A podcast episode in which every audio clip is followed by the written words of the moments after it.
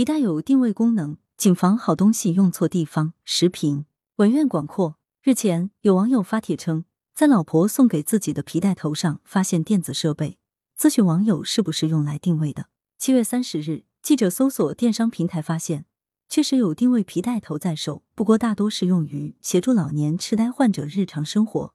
还有店主明确提醒，该商品不能用于非法用途。七月三十一日，北京青年报，这种带有定位功能的皮带确实存在。但不管是从电商平台上售卖此种皮带的商家客服，还是从购买这种皮带的消费者评论来看，其主要被用作老人防走失。具体说来，该商品的皮带扣内有定位装置，不仅能通过手机定位佩戴者的行动轨迹，有的款式还能圈定电子围栏和剧烈震动提示。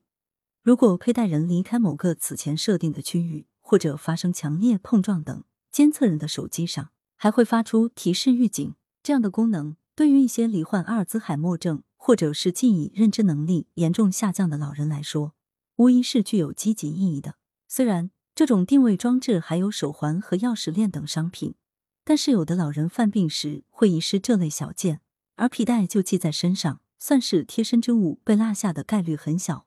万一老人走失，能起到相应作用，这也是带有定位功能的皮带所具有的优势所在。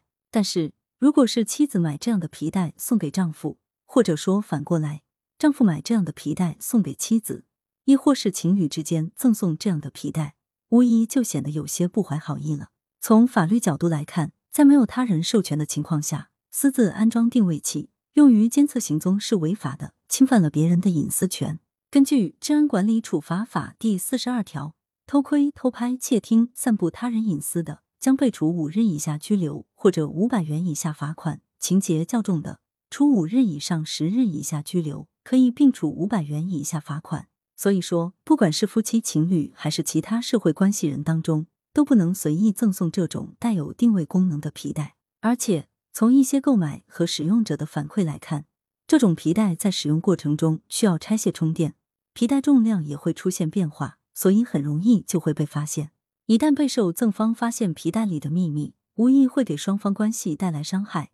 破坏彼此之间的信任基础。还有一点不得不提，目前定位器这类产品尚未列入国家强制性产品认证目录，从而形成监管盲区。所以，从法律法规的角度来看，国家有关方面应及时把容易出问题的电子器材纳入国家强制性产品认证目录，以强制性的检测与审核做好必要把关，堵上入口环节的监管漏洞。正如之前有人说的那样，菜刀只是一种工具。可以用来切菜，也可以用来伤人，关键在于使用者。现实中，我们就要防止带有定位功能的皮带被用错了地方，导致我们不想看到的后果发生。羊城晚报时评投稿邮箱：wbspycwb 点 com。